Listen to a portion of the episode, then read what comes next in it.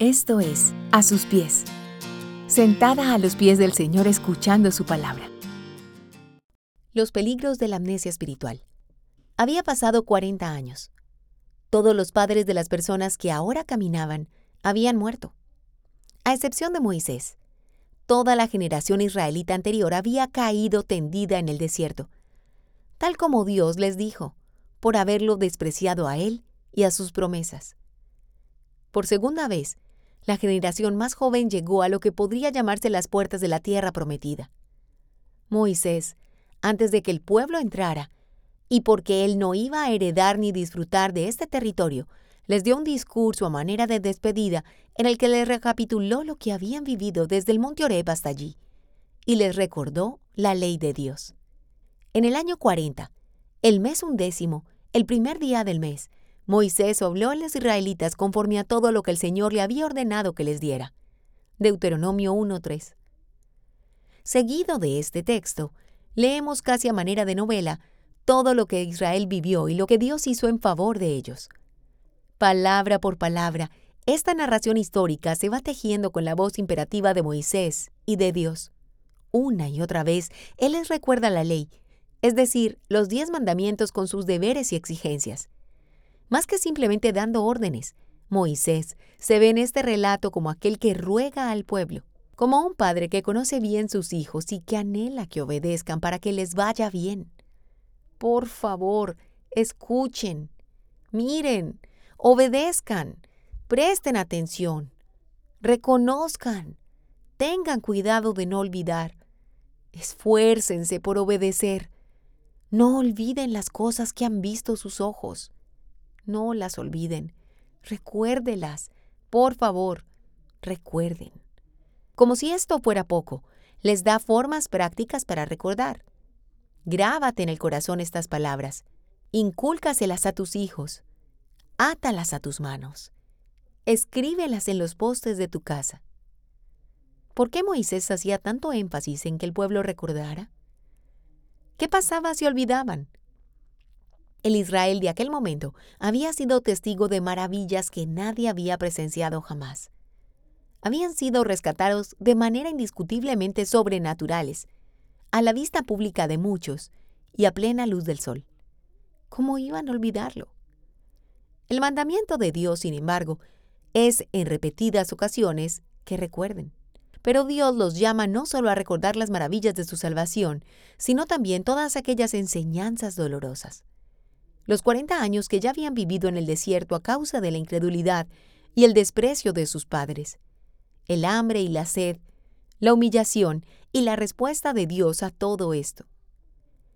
Recuerda que durante 40 años el Señor tu Dios te llevó por todo el camino del desierto y te humilló y te puso a prueba para conocer lo que había en tu corazón y ver si cumplirías o no sus mandamientos. Te humilló y te hizo pasar hambre, pero luego te alimentó con maná, comida que ni tú ni tus antepasados habían conocido, con lo que te enseñó que no solo de pan vive el hombre, sino de todo lo que sale de la boca del Señor. Durante estos cuarenta años no se te gastó la ropa que llevabas puesta, ni se te hincharon los pies. Reconoce en tu corazón que así como un padre disciplina a su hijo, también el Señor tu Dios te disciplina a ti. Deuteronomio 8, 2 al 5. Israel era un pueblo terco y duro de cerviz. Éxodo 32, 9. Es decir, un pueblo que no se humillaba ante su Dios.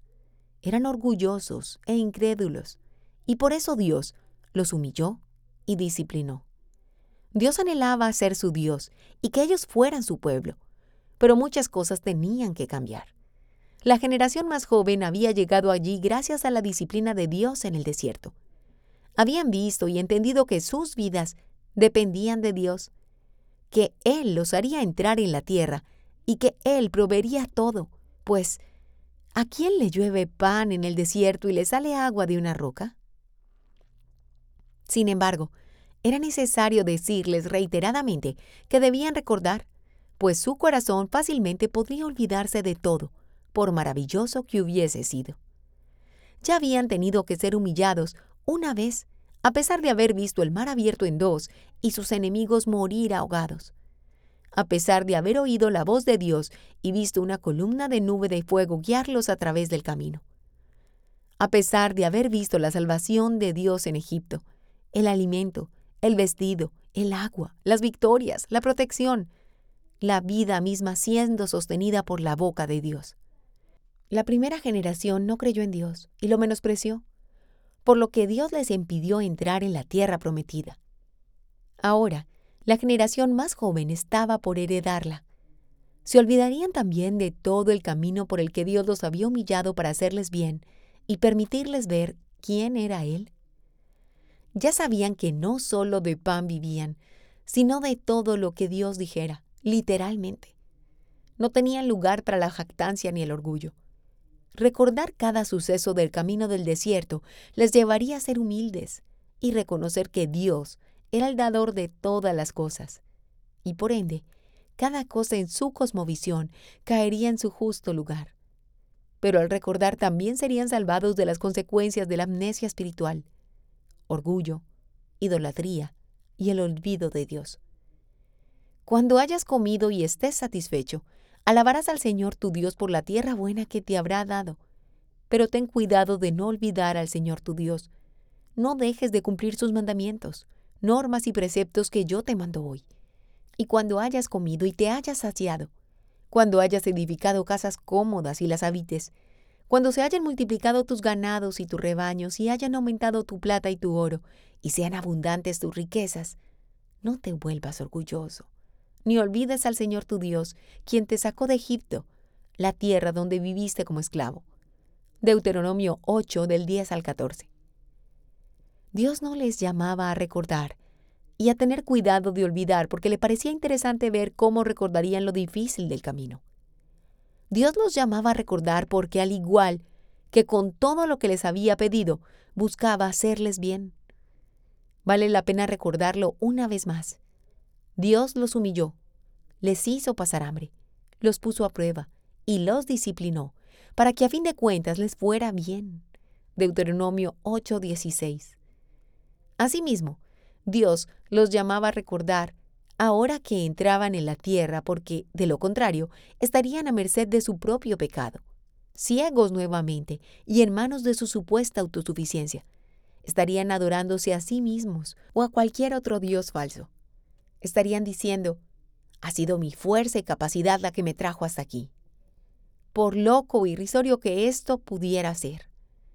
Pero peor que esto, habrían olvidado a su Señor, el único capaz y lo suficientemente bondadoso como para salvarlos y liberarlos de sus pecados.